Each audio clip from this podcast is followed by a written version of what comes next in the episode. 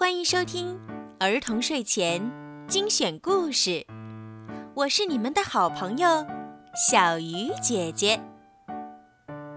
今天，小鱼姐姐要为你们讲什么好听的故事呢？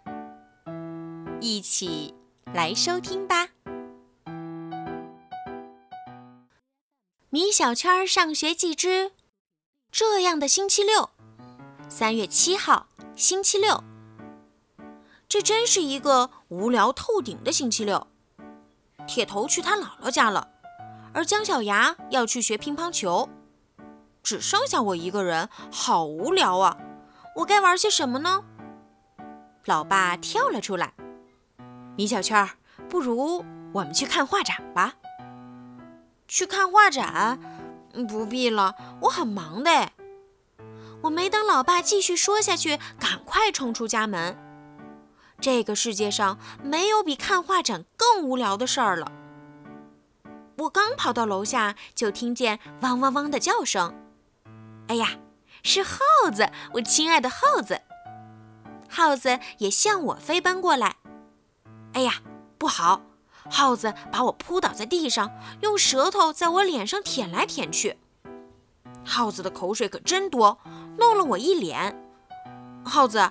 我早上已经洗过脸了呀，耗子，不许再舔我了！我有点生气了。耗子突然乖乖地坐在地上，吐着舌头，它似乎能听懂我在说什么。我站起来，命令道：“耗子，给我趴下！”耗子乖乖地趴在地上。我又命令道：“耗子，坐起来！”耗子一下子坐得笔直。耗子可真是一条听话的狗。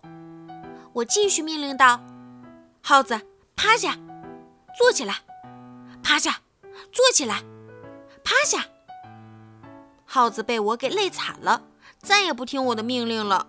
哦，我带着耗子跑到公园玩，听说狗最喜欢叼东西了。我在地上捡了一根小木棍扔了出去。耗子，把它捡回来。耗子飞奔过去，把小木棍叼回来，放在我的脚下，得意地吐着舌头。这时，我做了一个非常错误的决定，我把球鞋脱了下来，扔向远处的草丛，然后命令耗子把鞋捡回来。三分钟过去了，耗子才跑回来。耗子把一个飞盘叼回来，放在我的脚下，得意地吐着舌头。怎么是飞盘？耗子，应该是球鞋呀！我单腿跳进草丛里去找我的球鞋，可是，哼，球鞋不见了，老妈一定会骂死我的。可是，飞盘是谁的呢？好了，今天的故事就听到这儿了。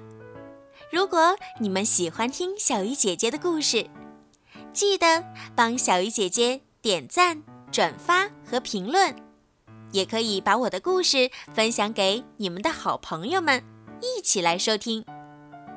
如果你们想听到属于你们自己的专属故事，可以让爸爸妈妈加小鱼姐姐的私人微信，全拼猫小鱼数字九九来为你们点播。好了时候不早了宝贝们晚安。